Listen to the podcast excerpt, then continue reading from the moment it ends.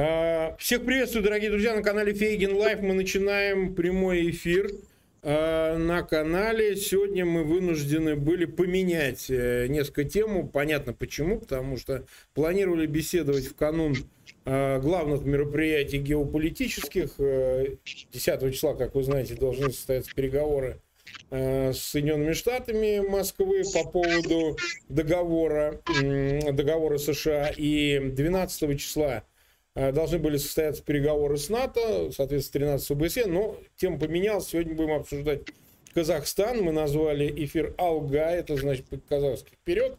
И, конечно, рады побеседовать, обсудить эту тему. Сегодня у нас он больше будет диалог.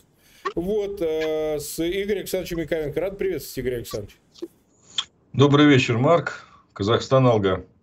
Да, Казахстан Алга. Вот смотрите, нас уже смотрит э, больше 6 тысяч человек как я понимаю, да, около 6 тысяч, прошу прощения, и а, около 2 тысяч нам поставили лайки. Спасибо, друзья, что в празднике. Я вот сегодня тоже передвигаюсь в походных условиях. Чуть хуже картинка, но не страшно в принципе, поэтому э, проведем эфир именно так.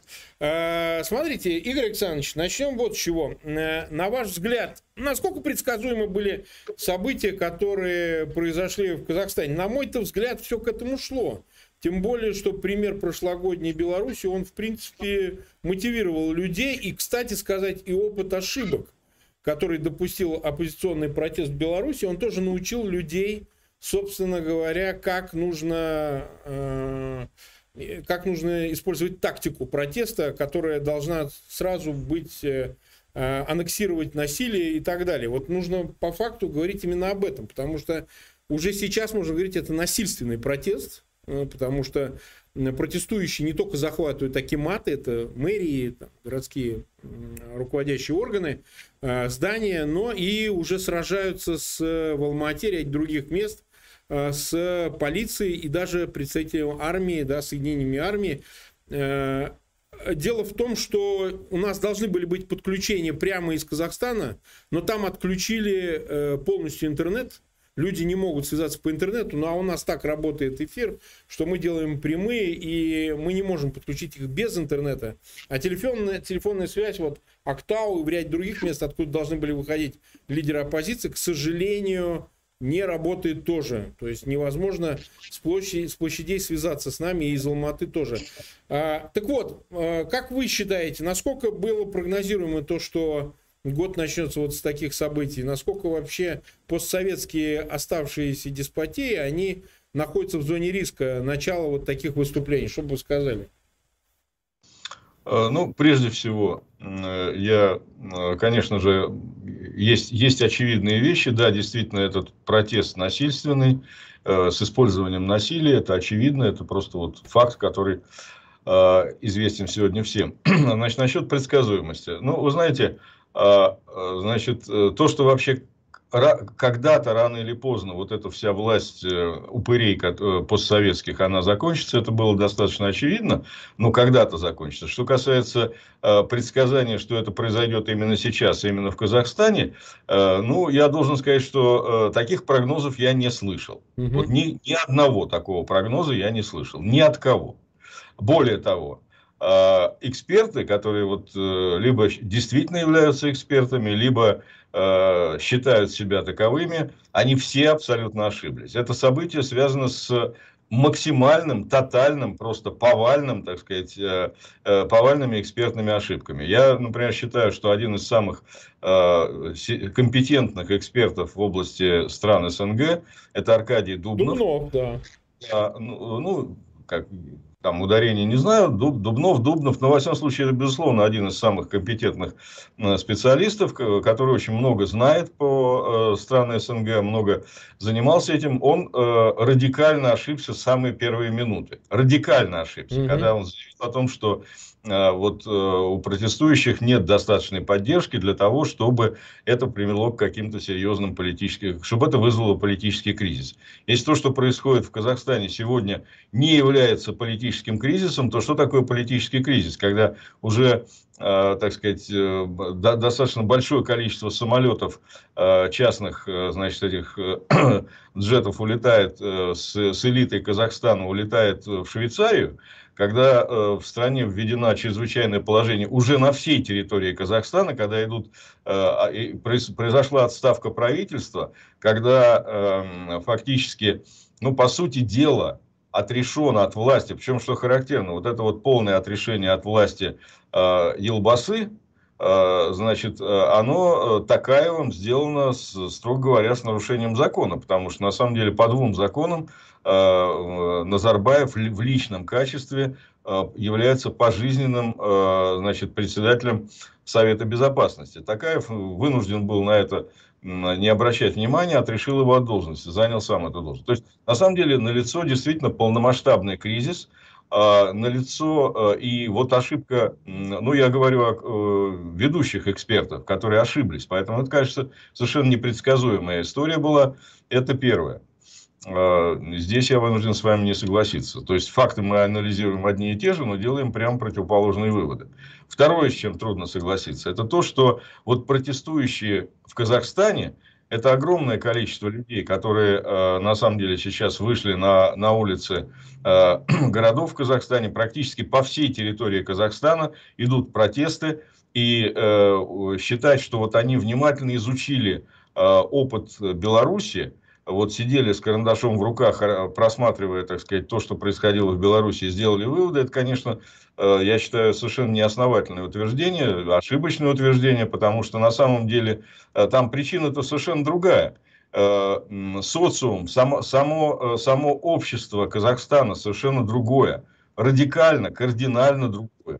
Потому что ну, первое и существенное отличие заключается в том, что Казахстан – Э, на 10 лет, это очень важно, на 10 лет моложе.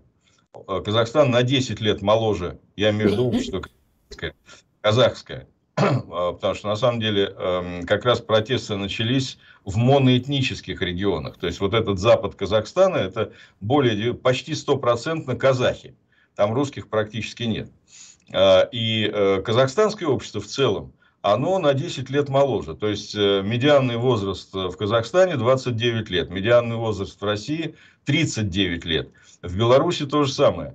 А, поэтому, а это очень важно, потому что именно вот это вот, э, так сказать, э, взрывной потенциал молодежи, которая в значительной степени не очень устроена, там все-таки ну, есть, есть и безработица и так далее, это все порождает, то есть склонность именно к революционным действиям, она больше свойственно молодости. Эволюция – дело молодое и дело молодых. Это совершенно очевидно. Именно поэтому э, ну, в той же самой Киргизии... Здесь больше надо смотреть не на Беларусь, а на Киргизию. Киргизстан, где э, еще более молодое общество. Там э, где-то порядка 25 лет медианный возраст. То есть половина населения моложе 25 лет. Ну и там регулярно происходят перевороты. Регулярно, просто завидно регулярно. Причем они все происходят насильственным путем. Поэтому здесь дело не в том, что они э, там э, вот эти вот протестующие в Казахстане внимательно изучили там э, мировой опыт, прочитали Шарпа, еще кого-то, значит, с карандашом в руках. Это все связано с просто с внутренними особенностями казахстанского общества. Вне всякого сомнения, ну, идут самые разные гипотезы по поводу того, как, почему. Никто, никто фактически не может толком сказать, Э, кто стоит за этим. Ну, естественно, э, прежде всего, очень забавно слушать сейчас и читать э, наших около кремлевских, прокремлевских и прочих халуев, которые, ну, не могу не поделиться впечатлениями о идиотизме, который сейчас на полосах российских официозов, РИА Новости, значит, и так далее, где сплошь позиция, что за этим стоит, естественно, Запад – там есть такой дебил, который постоянно выступает в, э, значит, в телевизоре в российском. Это э, Игорь Короченко, который заявил о том, что эти протесты это все дело англосаксов, который, и, да, и покойного Бжезинского, которые стремятся навредить э, Путину перед встречей с Байденом. Вот специально организовали, так сказать, англо, вот эти древнегерманские племена англосаксов проникли в Казахстан, казахстанские степи и организовали вот эти вот все протесты. То есть, ну, э, дебилизм полный. И это, на самом деле, сегодня фактически государственная точка зрения, там и депутаты Госдумы эту э, ересь несут и так далее. То есть, на самом деле, действительно, это протест, э, который зрел. Э, Назарбаев э, более 30 лет сидит на Казахстане, надоел смертельно, лозунг «старик, старик уходи», с моей точки зрения, сегодня может стать не только казахстанским, это, этот призыв «старик, уходи», он, в общем-то, вполне нормально будет таким объединяющим лозунгом, который объединит протесты и вот настроение протестов в Казахстане, в Беларуси, в России и так далее. То есть это на самом деле просто безумная усталость вот от этого, э, от этой диктатуры. Поэтому я думаю, что э, протесты, безусловно, носят стихийный характер. Э, здесь пытаются искать какие-то единые центры заговоры и так далее. В том числе, к, к огромному сожалению, такой позиции придерживает, придерживается президент Такаев. Э, он тоже там видит каких-то заговорщиков. Ну, э, бог ему судья, конечно. Вот. Но э, на самом деле, с моей точки зрения, вот ошиб... я не буду перечислять огромное количество экспертов, которые ошиблись, которые в какой-то момент решили, что все уже, протест сдулся, протест закончился. Значит, да, власть на сегодняшний момент не пала но большое количество сторонников Назарбаева, то есть на самом деле там сейчас идет уже борьба не только между э, протестующими и полицией, но идет борьба внутри самого вот этого режима. Потому что Такаев, э, он а, э, смог избавиться на сегодняшний момент от Назарбаева, это совершенно очевидно. Он смог избавиться от ставленника Назарбаева во главе правительства, а, значит, вот этого Мамина. И э, он сейчас пытается взять под контроль э, армию и полицию. С другой стороны, идет по всей стране очень такой сложный процесс, э, значит, когда в значительной степени стихийно целый ряд Э, отрядов полиции переходят на сторону протестующих, другие еще пока сохраняются под контролем э, действующего э, президента Такаева. То есть идет такая вот, ну я бы сказал, турбулентная история. Поэтому на сегодняшний момент всякие попытки предсказать, вот предсказать результаты того, что происходит в Казахстане, это ну, достаточно безответственное дело. Идет сложный стихийный процесс, который, в общем, э, предсказать довольно сложно. И, и вот э, еще раз говорю, я не слышал ни одного внятного прогноза накануне этих событий, когда они произошли. Вот 2, э, на самом деле 2 января бомбануло на западе Казахстана, и прогнозов таких не было. Э, опять-таки, вот, э, ну, точно так же, как не было прогнозов ни одной э, серьезной революции, которые происходили на территории Российской империи и Советского Союза. Поэтому здесь, здесь, здесь ситуация, понимаете, протесты, вот то, что происходит в Казахстане, ведь проблема в чем заключается? Дело в том, что в Казахстане нет и не было конкурентной публичной политики. Обратите внимание, выборы в Казахстане – Э, президента Казахстана, последний, там 70% получил э, Такаев, ставленник э, Назарбаева. Выборы парламента, так называемого, он примерно такой же, как и Российская, Российская Государственная Дума. То есть там 70% партия Назарбаева имеет. Ну, Нет конкурентов. Да, да, да. Вот она 70%, точная копия Единой России. Там нет э, политических, политической конкуренции. Поэтому все протесты, все, вернее, все процессы внутри казахстанского общества, они идут э, латентно. Они не поддаются никакому серьезному анализу. И поэтому вот э, серьезные эксперты, которые изучают э, Казахстан, они оказываются э, перед э, непредсказуемой какой-то э, ситуацией. Когда это все как торфяной пожар э, внутри, в толще э, земли, так сказать, в толще поверхности, в толще, под поверхностью почвы тлеет, потом прорывается.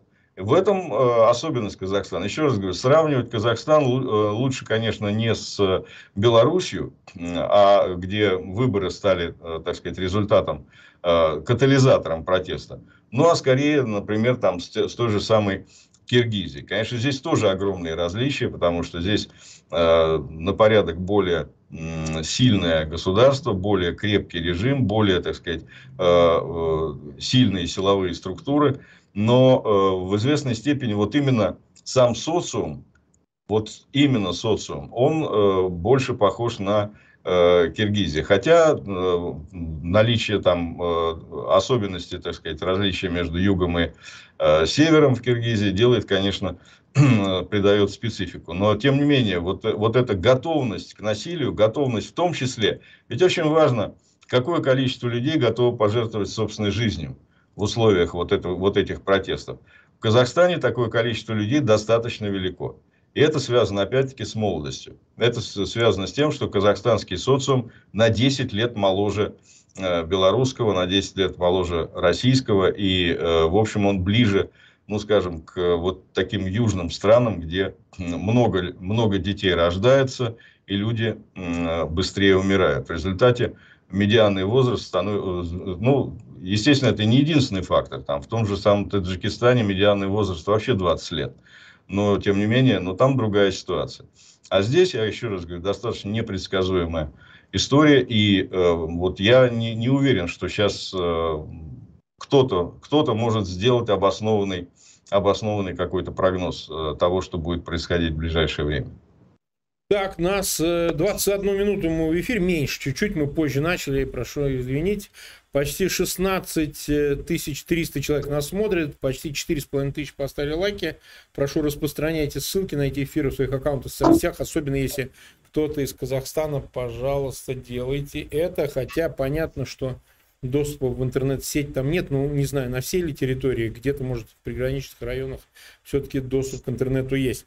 Вот смотрите, Игорь Александрович, я выскажу свое мнение, поскольку у нас сегодня все-таки продолжение в известности нашей дискуссии о том, каким должен быть протест, насильственным, ненасильственным, революция, не революция, последствия, не последствия, первопричины. Вот что я парирую и на что отвечу и выскажу свою точку зрения. Вот смотрите, как сравнивать с Беларусью? Это не для них, не для казахов, не для казахов, которые сами сидят и изучают изучают и Шарпа, значит, и изучают опыт Беларуси э, полуторагодичной давности. Это не для них, это про нас. Это про нас. Это мы изучаем тех и других. И э, они, конечно, молодые казахи совершенно не штудируют интернет или не изучают речь Тихановской для того, чтобы понять, что вот так делать не надо. Не об этом речь. Э, самое главное предпосылка, что этот протест начался не с каких требований свободы, свободных выборов и так далее, а Э, газовый Майдан, да, понизьте, верните цену э, к 50, к 60 тенге, там даже 50 тенге, а вместо того, что ее сделали 120 тенге. Но понятно, что это повод, это не причина. Это повод, который вытолкнул людей, которые действительно за эти 30 лет и страдались, прежде всего, социально. Дело даже не в первичности политических требований по части э, свободных выборов Конституции 93 года, о которой говорят, потому что там очень разнородная среда казахская. Я защищал Мухтара Аблязова, был его адвокатом. И э, с оппозицией Казахстана знаком достаточно неплохо. Я не буду говорить о том, что хорошо, но при, приблизительно представляю, что там происходило, во всяком случае, в прежние годы. Но не берусь судить. Я вот никаких прогнозов не делал и точно не предвосхищал, чем это закончится. Очень был осторожен. Почему? Потому что, вы знаете, принято считать, что на Востоке люди более податливы к власти. То есть их сравнивать вообще революционный порыв. А революция это не обязательно несет с собой некое социальное изменение, которое должно вести к свободе или чему-то такому. Прежде всего, революция это коренное изменение. И вот сказать, что они так уж сильно расположены, что молодые, что старые к этому изменению, тоже не возьму сказать. При том, что Казахстан гораздо европеизированная страна, э, нежели даже Кыргызстан и ряд других мест. Уж точно, потому что, ну, в силу ряда причин экономических и некой интегрированности игр с Соединенными Штатами Великобритании, элиты Казахстана и так далее. То есть они очень укоренены в Европу и европейские ценности сами по себе. Ну, приблизительно очень похоже, как с Россией, где тоже вот это ресурсное проклятие, где элита вся компрадорская, вся продажная, сука. Они все живут на Западе, и посмотрите, вся элита Казахстана, вся приземленная, редко где в Турции или в Дубае, а в основном все-таки все живут в Лондоне, во Франции, в ряде других прекрасных мест. Они это любят, им это ближе как это ни странно, несмотря на азиатскую сущность. Э, проблема заключается в другом. В том, что э, вы либо предпосылка изначально ставите себе, что режимы, подобные казахскому или московскому, можно победить эволюционным путем, либо посредством некого ожидания, э, совпадения ряда факторов, о которых мы говорили, когда нужно, чтобы сложилось очень много, и ждать этого многого. А иногда 10 тысяч человек, э, которые расположены к кровавому решению, решают всю судьбу миллионных народов. Понимаете, если бы не пролились первая кровь, уже пролились убитые есть. Если бы не отняли вот этот автомат, у нас, кстати, идет в третьем окне э, хроника сегодняшнего дня событий, она по кругу идет. Не обессудьте, все, что собрали, мы вот видеоряд подобрали для того, чтобы вам, зрителям канала, была картинка какая-то для наглядности. Так вот, если бы они, эти люди, не запалили это все, при том, что им не надо для этого было э, какой-то заговор западной англосаксонской элиты, конечно, нет. Э, в основном это началось с Женазена, где когда-то расстреляли 70 человек 10 лет назад в результате протестов. Этого горючего материала, материала было достаточно для того, чтобы люди больше не пытались выходить на мирный митинг. Они пошли и знали, что их расстреляют, и поэтому уж лучше сразу начать и перейти к активным действиям. А не ожидать, когда тебя расстреляют, а потом пересажают в тюрьмах. Вы даже не представляете, как сидят политзаключенные в э, Казахстане. Даже российским не снилось. Какие к ним применяют пытки? Именно политзаключенных. Поэтому я считаю, что здесь для нас, вот для русских, вот для России, важно посмотреть на этот опыт, сравнивая все-таки с Беларусью. И посмотреть, как надо делать и как не надо делать. Где с шариками, а где, значит, снимают ботиночки, чтобы встать на лавку. Дело еще вот еще в чем, я вам скажу, э, Игорь Александрович. Э, дело, на мой взгляд, в том, что вот вы преувеличиваете степень медианности, вот возраст и все остальное. Ведь, по сути дела, мы видим с работягами. То есть на протест вышли работяги. Они кумулятивный материал. Это люди 35, 40, 45 лет. Там это возможно, потому что Э, это не хипстеры, это не на клавиатуре стучащие, э, значит, э, компьютерщики, ну, как у нас хомячки называют. Вышли среда достаточно крепких мужиков, которые не цацкаются, они не собираются ни с кем разговаривать, никого убеждать. Они сразу бьют или убивают, понимаете? И результат налицо. Результат мы видим, что да, сейчас они добились только первого шага, они убрали фактически Нурсултановскую элиту Назарбаева, да, э, она, скорее всего, потеряет, хотя там есть э, такие тайные лица, которые еще неизвестно, как себя проявят, посмотрим. Вот, э, но кончится это либо тем, что и Такаев будет смещен с поста, да, и загадка, кто может его сменить. Это могут быть люди из силового блока временно, могут, так сказать, представители иммиграции, мы не знаем. Либо Такаев останется, но пойдет на какой-то компромисс, опять же, временный, для того, чтобы перегруппировать силы, сманеврировать и, в общем, подавить протест. Он об этом заявляет. Причем введено чрезвычайное положение по всей территории Казахстана.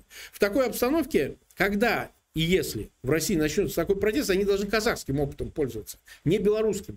Вот к чему весь мой пафос. И в этом смысле э, обсуждать нам это надо, потому что мы находимся в тюрьме не меньшей, а может быть и больше, чем в Казахстане. Тут как сравнить по вкусу. Э, и нам нужно понимать о том, что мы приближаемся к возрасту э, Путина, который ну, чуть отстает от Назарбаева на 11 лет, хотя еще неизвестно, как дальше пойдет. И с неизбежностью вот это десятилетие, которое начало, 20-е, оно э, приведет нас к той же ситуации, к которой пришел Казахстан прямо сейчас. Когда после 30 с лишним летнего правления Назарбаева удалось его свергнуть, по сути свергнуть, да, пока не до конца, э, э, когда он стал стар немощно. Он пережил операцию на простатит, у него была вроде бы злокачественная опухоль в Германии, это известно, у него он переживал инсульты, плохо двигается, у него болит спина. Ему э, девятый десяток идет. Путин пока на восьмом десятке. У нас нет этих 10 лет. И поэтому э, этот опыт пригодится для анализа и дальнейшего действия. И вот отсюда вытекает следующий вопрос. Смотрите, ряд наших э, оппозиционных Э, общественных деятелей заявили о том, что вообще говоря, все, что происходит, они со скепсисом оценили. Они опять начали говорить, то ли это группировка такая берет верх над группировкой Назарбаева, они опять выключают народ. То, что, значит, захватывают администрации, кого-то там долбанули, убили и так далее, это считается плохо. Хотя понятно, что, может быть, они не расположены были к этому насилию. В них стреляют, их бьют, они отвечают. Э, народ всегда в этом смысле прав. Но они оценивают это критически. И мы об этой теме уже много раз спорили. Действительно, имеет ли народ, выступающий против там, насилия со стороны власти, против репрессий, против деспотии, против ограбления, имеет ли право на это ответное насилие или нет? Как вы оцениваете заявления этих э, разных общественных у нас деятелей, вот типа Кацев и так далее, которые в Беларуси значит, давали советы, чуть ли не инструкции, давайте снимать эти кедики для того, чтобы встать на лавке. Вы считаете, что мы не исчерпали кредит разговоров о том, что мирный протест э, еще возможен в России, и что посредством его можно добиться какого-то успеха в переменах, э, в перемене власти в России. Что вы об этом думаете? А, понимаете, Марк, ну э, для, вот для такой дискуссии вы выбрали плохого собеседника. Да. А, потому что для вот такой дискуссии, чтобы вам противостоял какой-то идиот или провокатор, Не, а вы который человек, считает... я ваши оценки хочу. Вы-то правильный человек. Да, ну, вот я не идиот и не провокатор, чтобы заявлять о том, что народ не имеет права на э, революционное насилие. Значит, это, это надо было Каца позвать. Вот это к нему. Нет, Значит, он не интересен, э, Кац не интересен.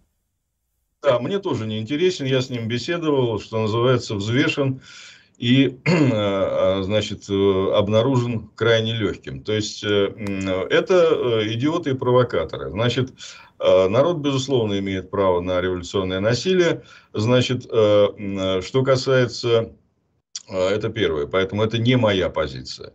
Значит, моя позиция заключается в следующем. Э, я, безусловно, считаю, что народ имеет право на революционное насилие. Вопрос заключается в другом. Вопрос заключается, во-первых, в готовности. Ну, просто вот надо, надо оценить, готов, не готов. Вот э, э я не преувеличиваю значение возраста, потому что, да, действительно, в, ну, на самом деле, э, вот в тех западных регионах Казахстана, где все началось, там тоже я смотрел внимательно на видео, там тоже достаточно большой, в основном это все-таки молодые люди, там пожилых немного. Это просто факт. Э, достаточно просто посмотреть на видео. Что же касается э, значит, социальной, социального портрета протестующих, то я не думаю, что в Алма-Ата э, значит, протестующие это были работяги. Там, на самом деле, Алмата это все-таки крупнейший мегаполис, единственный миллионник в, в, в Казахстане. И это в основном, так сказать, люди, которые, это в основном молодые молодые люди, я тоже смотрел видео, и это молодые люди, которые, в общем, ну, не, не те самые суровые, так сказать, э, там, э, челябинские мужики, которые, так сказать, ну, казахстанского разлива, которые, так сказать, привыкли, э, привыкли руки к топорам. Нет, это, э, это молодые люди, прежде всего. То есть, молодежь все-таки является вот таким э, горючим материалом протеста, поэтому это имеет значение. Значит, э, следующая история. Это то, чем все кончается. Еще раз подчеркиваю, э, народ, безусловно, в данном случае искать каких-то э, кукловодов, которые за спиной народа все это устроили, это, опять-таки, вопрос к кремлевским халуям, типа Короченко, ну, или, так сказать, я не знаю, еще каким-то безумцам. Это не так. Безусловно, это такое, что называется революционное творчество народа. Вопрос, в, дву, э, в чем моя позиция заключается. Во-первых, э, не всякие протесты перерастают в революцию. Вот то, что на сегодняшний момент происходит, это э, пограничный момент, когда протест может перерасти в революцию, может в нее не перерасти. В чем принципиальное отличие? Протест, значит, перерастает в революцию тогда, когда во главе протеста становится какая-то политическая сила, которая имеет внятную программу и становится альтернативой. Вот на сегодняшний момент понятно, что альтернативой, вот сейчас, сию секунду, понимаете, ситуация меняется. Вот я всю предыдущую ночь смотрел э, какие-то э, сообщения из э, Казахстана, ситуация менялась буквально с каждую минуту, каждый час. То вроде казалось, что протестующие разошлись Э, на ночь. То есть там нет Майдана. То есть вот этого института есть еще одна, э, еще одна точка, с которой нам надо сравнивать вот эти протесты. Это не только выбор между э, Казахстаном и Белоруссией, но это выбор между значит, Украиной и Казахстаном. Принципиальное отличие здесь заключается в том, что в Казахстане не было такого института, и он не создан такой институт, как Майдан. Вот это очень важная вещь, потому что Майдан в, в Украине это совершенно самостоятельный политический институт, который, кстати говоря, э, так сказать, в качестве такого латентного действующего политического института действует до сих пор. Фактически это еще одна ветвь власти. И ее учитывают, она, она влиятельна, несмотря на то, что непосредственно сейчас вот этого городка в центре Киева Понятно. нет, но это он миф, существует. Миф Майдана, безусловно, да. Он не миф, он в воображении существует. Это не миф, это реальность. То есть то, что существует в головах людей, это не миф, это реальность. А, они существуют, вот этот вот э, город, он в башках сидит. И в башка, он сидит в голове Зеленского, он сидит в голове администрации киевской и так далее. То есть они все понимают, что если что, вот, пожалуйста, будет Майдан. И этот институт, это еще раз, вот одна еще, там, я не знаю, четвертая или пятая или шестая ветвь власти, которая действует. А в Казахстане этого нет. Этого не было и в Киргизии. Никогда. То есть там люди выходили на улицы, устраивали переворот регулярно, вот э, три переворота за последнее время. Первый, значит, это была вот эта вот тюльпановая революция, э, э, потом еще два переворота были. Вот регулярно выходили, устраивали переворот и расходились. Все. Никакого вот этого самостоятельного института Майданова не было. И в Казахстане этого тоже нет. И э, здесь э, э, очень, это очень важная вещь. Почему? Потому что э, вот возможность перерастания протеста револю, в революцию связана именно с наличием альтернативы. Пока, как бы это противно не выглядело, вот пока на сегодняшний момент э, есть э, явная альтернатива Назарбаеву, это Такаев. Вот пока именно Такаев является альтернативой Назарбаеву вполне возможно, что завтра или сегодня вечером, или этой ночью появится другая альтернатива. Там какие-то люди, э, так сказать, э, политэмигранты могут вернуться и попытаться заявить, что на самом деле вот я готов, так сказать, на себя взять ответственность за страну. Пока этого не происходит. Назовите мне фамилию человека, который сегодня может сказать, вот Такаев сегодня говорит – Значит, э, да, я удовлетворяю там все ваши требования, мы готовы провести там реформы экономические, политические и так далее, но, значит, мы не допустим того, чтобы э, было разрушено государство. Ну, примерно так говорит такая. Неважно, как мы с вами к этому относимся, он так говорит. Э, на сегодняшний момент он составляет определенную альтернативу Назарбаеву. Возникает вопрос, а кто составляет альтернативу Такаеву? Вы ответ э, «восставший народ» – это ответ неправильный, потому что на самом деле э, речь идет о том, каких лидеров восстают, кто, собственно говоря, придет к власти после этого. И мы видим, что в той же самой Киргизии, после того, как происходит очередная революция, очередной переворот, жизнь не становится лучше. Есть еще одно принципиальнейшее различие между э, когда мы вот анализируем все, что происходит на постсоветском пространстве, есть принципиальнейшее различие между тем, что происходит в, Беларусь, э, в Беларуси, в Украине и в Казахстане. А, в Беларуси и в Украине была ясная, четкая идея. Неважно, как, какие... Я сейчас не про методы, я сейчас про вектор, я сейчас про идею.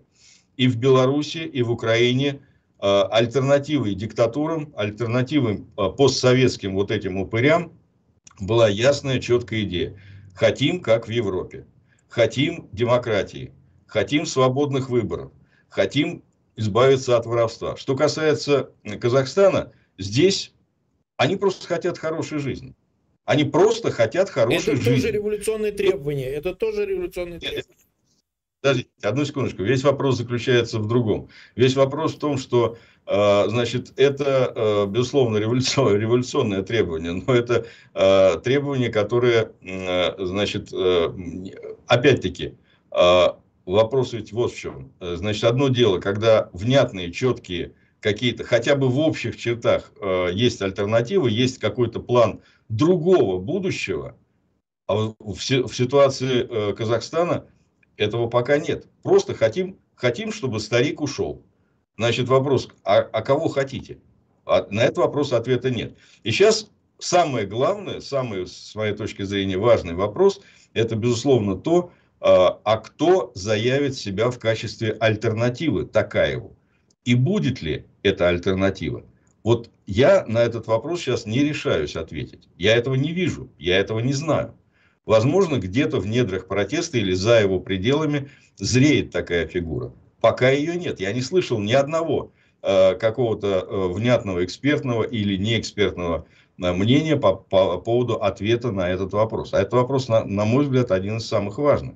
А что касается права народа на восстание, ну извините, кто же будет, э, так сказать, э, всеобщую декларацию прав человека, кто же будет, э, значит, и гражданина опровергать, кто же будет э, говорить против э, главных основополагающих э, ценностей демократических. Конечно, право на восстание есть для свержения диктатуры.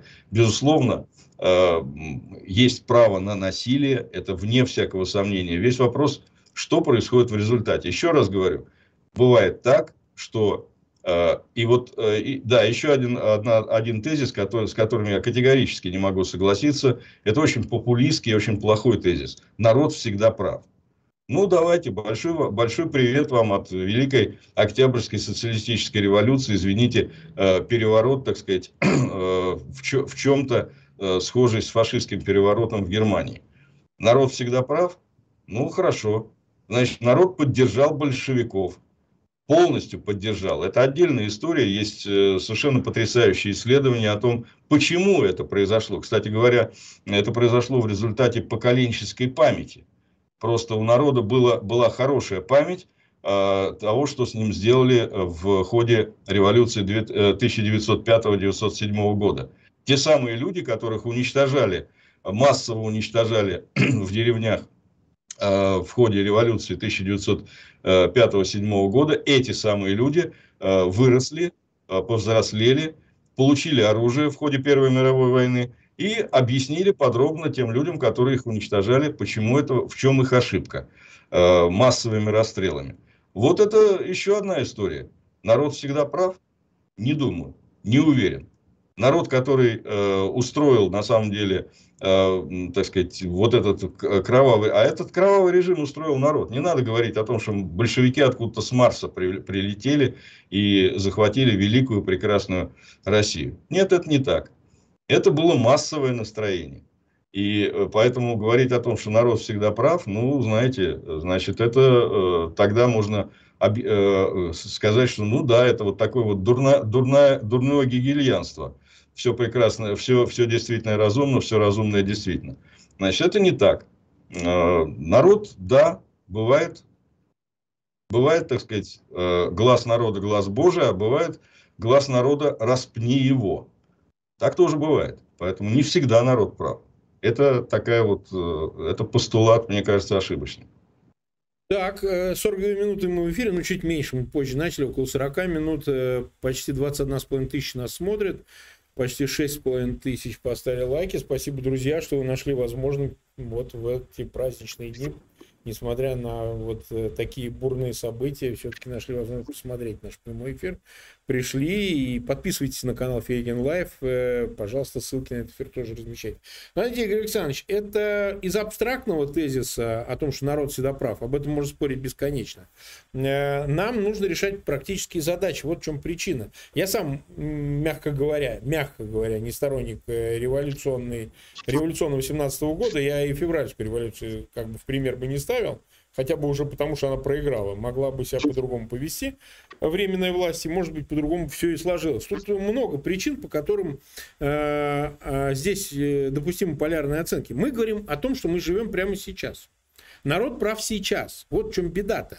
Потому что ситуация без альтернативы. Знаете, как сейчас говорят, зачем казахи выступили, я такое место, э, слово, э, такое мнение слышал, значит, ну, обсуждает его, причем где-то люди с сомнением, где-то люди с экспертной позицией и так далее, что это может привести к тому, что Россия поведет себя так же, как в 2014 с Украиной.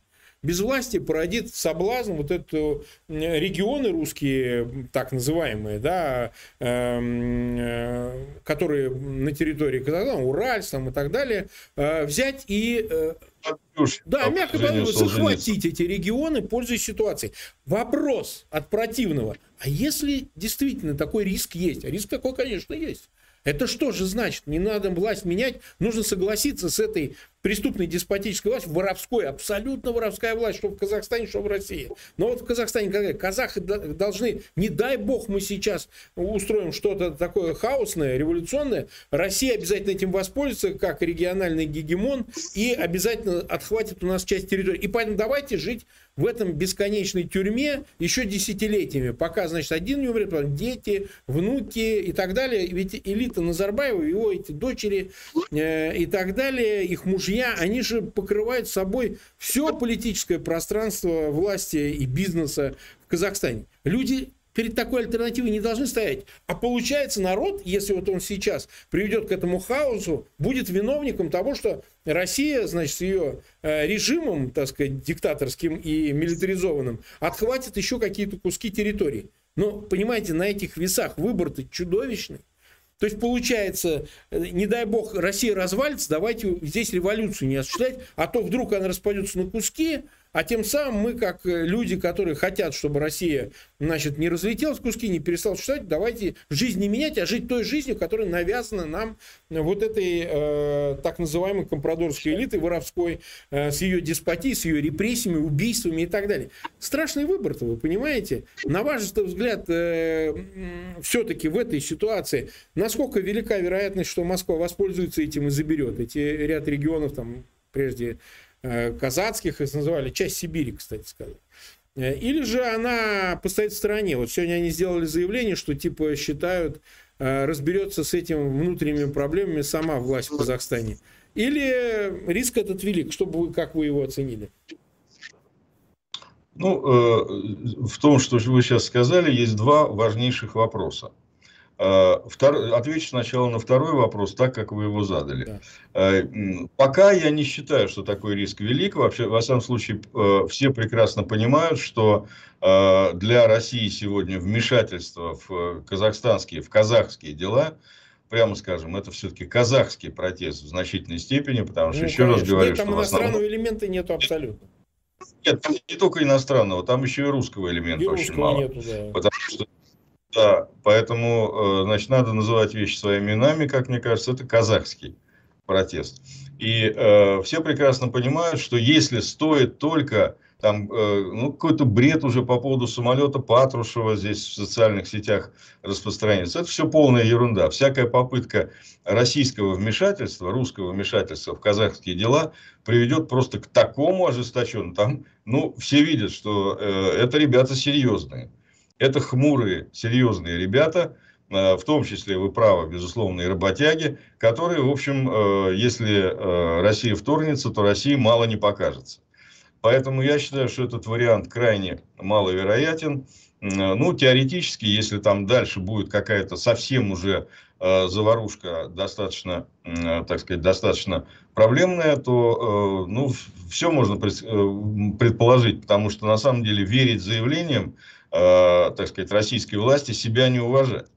Э, понятно, что Путин до того, как он украл Крым, э, значит, он тоже заявлял о том, что никогда, ни за что, ни, ни, ни, в, ни при каких обстоятельствах, потом совершенно спокойно это сделал. Поэтому вполне возможно. Со, со стороны России ясно, что как только, если вдруг, если и когда вдруг Э, в результате всех этих процессов э, наступит э, какой-то паралич государства, паралич власти, то, конечно, Россия не применет что-нибудь отхватить.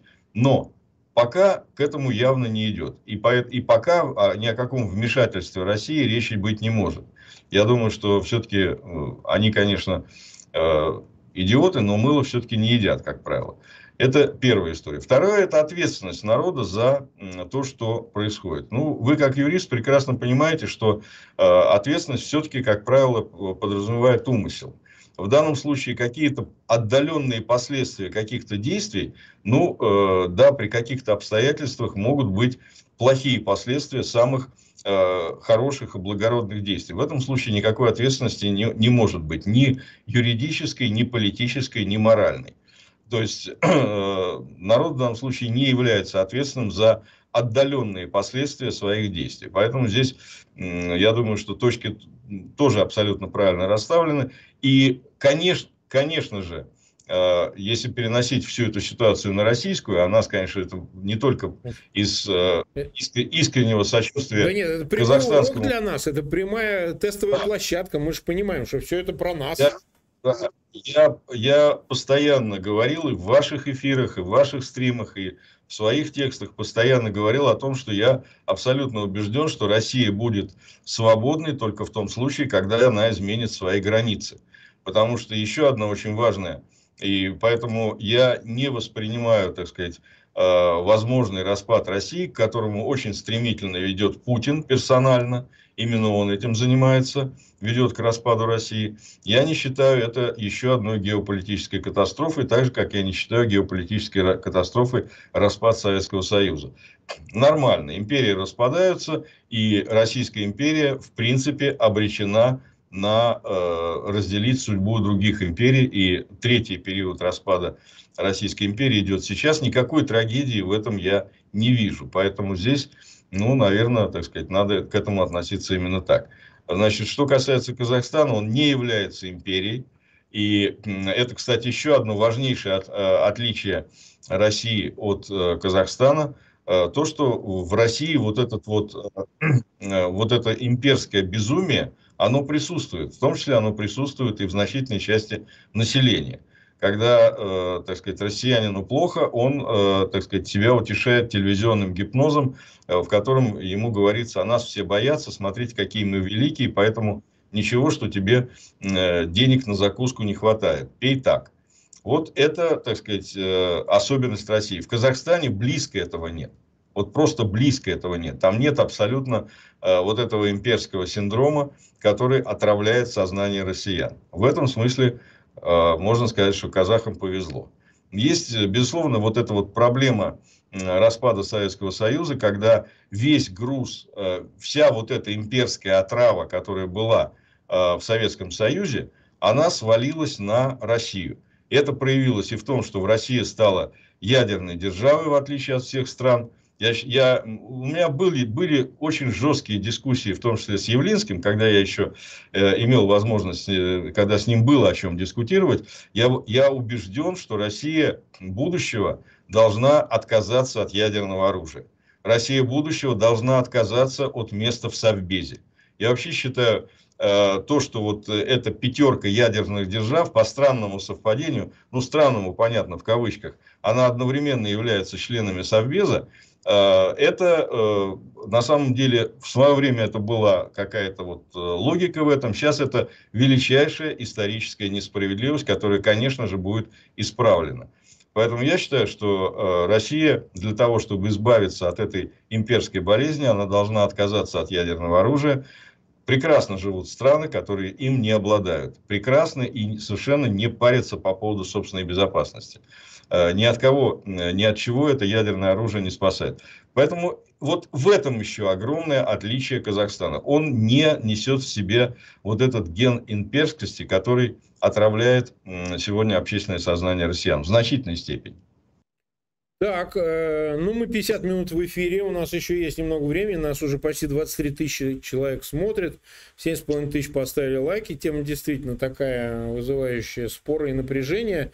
А, смотрите, давайте затронем, Игорь Александрович, геополитический аспект. Вот мы говорим Россия, Россия, но там ведь, в общем, достаточно пристально за этим всем наблюдает Китай, который обладает известным влиянием там, потому что части власти ориентированы на Пекин, там какой-нибудь Масимов, который э, поговаривают, был уйгуром, но изучал китайский язык, э, он бывший глава КНБ, он в КГБ еще учился, заканчивал, значит, учебное заведение. Долгие годы, э, значит, при власти, при Назарбаеве, там, главой правительства было, Аккорду возглавлял и так далее. Масса людей, которые ориентированы на Пекин. Пекин тоже наблюдает за этим, за всем пристально, как мы понимаем, и пытается значит, не показывать э, публично своего отношения, как это делает Москва, но, безусловно, там и капиталы присутствуют, и, конечно, политическое взаимодействие. Вот. Плюс аппетиты в отношении Казахстана и Китая есть. Насколько велика опасность для геополитического свойства с этой стороны? И второй вопрос относительно исламского фактора – Как вам это кажется? У нас продолжится эфир, мы будем об этом говорить, но что, как вы оцениваете ситуацию с возможностью э, того, что э, в результате всех этих событий, как некоторые в России, значит, ну, в основном пропагандистские эксперты заявляют, э, риски России в подбрюшье могут возрасти, и учитывая Афганистан, и учитывая нестабильность ситуации, допустим, в Таджикистане, ну, в Узбекистане несколько она иная, Узбекистан несколько больше сориентирован на Запад, на Соединенные Штаты, ну, маневрирует, во всяком случае. Вот. Э, каковы риски исламские и Китай в этой конструкции? Что бы вы сказали? Ну, пока это, я, я, например, из того, что я знаю, я не вижу реальной угрозы, потому что, э, да, безусловно, э, Казахстан это многовекторная политика, это ориентация на Китай, это ориентация на, Тур, на Турцию, потому что, в общем, казахи Э, этнические тюрки вроде бы, хотя, в общем, там прямой связи нет, но там в этом тюркском клубе у, э, значит, этого, э, так сказать, султана, значит, турецкого, они все присутствовали. И Назарбаев тоже. Да, это известно. Но да, преувеличивать я бы это все не стал, потому что на самом деле э, принципиальное отличие многовекторности э, Казахстана от многовекторности э, Лукашенко заключается в том, что Казахстан никогда не спекулировал этим. Он не шантажировал, так сказать, ни Россию, ни Китай, никого. Он просто таким образом обозначал свою независимость. Вот независимость Казахстана, она в значительной степени гарантирована была, э, что он не прислоняется к кому-то одному. Он ориентирован и на Запад в значительной степени, он ориентирован и на Китай, он ориентирован и на Россию, и, а, безусловно, э, ориентирован еще и на Турцию. То есть, ну, вот такое количество ориентиров, оно делает, э, делает в конечном итоге гарантированно независимую внешнюю и внутреннюю политику Казахстана. А, что касается исламского фактора, то ну, надо отдавать себе отчет в том, что э, ислам э, не является сколько-нибудь э, решающим фактором. Да, э, Казахстан это мусульманская страна, но ислам там не является настолько решающим фактором, как там, скажем, в Афганистане или, или, так сказать, в, или в Чечне, если уж говорить о России. Значит, э, там не воинствующий ислам, там вот роль этого верховного муфтия сейчас, она проявилась в том, что этот верховный муфтий э, вылез на сцену, когда уже, так сказать, э, протесты были в разгаре, и что-то такое проговорил достаточно бессвязное, типа того, в духе кота Леопольда, давайте жить дружно. Никакого воздействия на протест, никакого воздействия ни Верховный Муфтий, ни Ислам там не оказывают. Это, ну вот это просто факт. Это не экспертная оценка, это не домыслы, это факт. Поэтому я думаю, что исламский, э, в отличие, скажем, от той же самой Турции, даже, я уж не говорю, Ирана, э, здесь совершенно э, другой уровень воздействия, другой уровень, скажем, и религиозности. Да, это исламская страна. Все. Ну, скажем так, не хочу здесь опять-таки злоупотреблять аналогиями, но какое воздействие ну, кроме, так сказать, обслуживания власти, имеет русская православная церковь на политику России. Она просто занимается обслуживанием любой власти. Любой, без всякого исключения. Был Путин, значит, будут лизать Путину. Был Сталин, лизали Сталину. Хрущев лижут Хрущеву. Пожалуйста, все что угодно. Никакого э, существенного воздействия, кроме обслуживания власти, здесь нет. Ну, какая власть, такой, э, такой будет служить церковь в России. Ну, примерно то же самое, при всех отличиях ислама от православия, примерно то же самое в Казахстане. Исламский фактор я бы всерьез не воспринимал. А, то же самое китайский. Китайский фактор может сработать, потому что я не знаю, как сейчас по переписи населения, но в Китае живет порядка 10 миллионов казахов. И Китай периодически, так сказать, э, намекал что, Казахстану, что если что, то мы можем, так сказать, и использовать это. Этот э, китайский фактор может сработать только в одном случае. В одном единственном случае. Если в Казахстане все пойдет по э, совсем э, непредсказуемому сценарию, если там будет резко ослаблена государственная власть, если там будет вот в результате этого противостояния э, начнется разрушение Казахстана, чего я почти уверен. Так что Китай, Китай это вот тот самый дракон, там тигр, который, так сказать, далеко-далеко сидит и э, если жертва очень сильно ослабнет, то он действительно может прыгнуть. Но только в этом случае. И то вряд ли. Поэтому я бы не стал рассматривать всерьез вот эти факторы, исламские и китайские, как э, сегодня актуальные для внутриказахстанской ситуации. Ну что же, мы час находились в эфире, почти 23 тысячи человек нас смотрят, 8 тысяч поставили лайки. У меня просьба к зрителям, пожалуйста, ссылки на этот эфир размещайте в своих аккаунтах в социальных сетях и группах. Завтра у нас на канале Фейгин Live будет эфир с Вячеславом Мальцевым. Мы поговорим с ним о революции, и там, возможно, будут включения из Казахстана от наших друзей, которые участвуют в протестах и в Алмате, и в других городах, в Актау. И постараемся кого-то из иммигрантов вывести в эфир э, и поговорить с ними, э, казахских иммигрантов, всех, кого мы знаем. Вот, у нас их много, поэтому поговорим с ними в эфире нашего канала. Так что не пропускайте эфиры. Завтра приходите, и будет очень интересно. Игорь Александрович, спасибо вам огромное за то, что приняли участие в нашем эфире. А, вас ждем. К сожалению, не удалось, пришлось перенести эфир, поговорить на тему геополитические относительно будущих э, переговоров в Москве. Теперь это, это вообще отдельная тема, об этом отдельно надо будет говорить, как Казахстан повлияет на эти переговоры. Но в любом случае мы этот эфир ближе к 10 числам проведем, обязательно об этом поговорим. Спасибо огромное, всем до свидания Спасибо. и пока. Да, большой, большой привет всей вашей аудитории, спасибо, успехов, Марк, удачи. Да, всего доброго. Хорошего.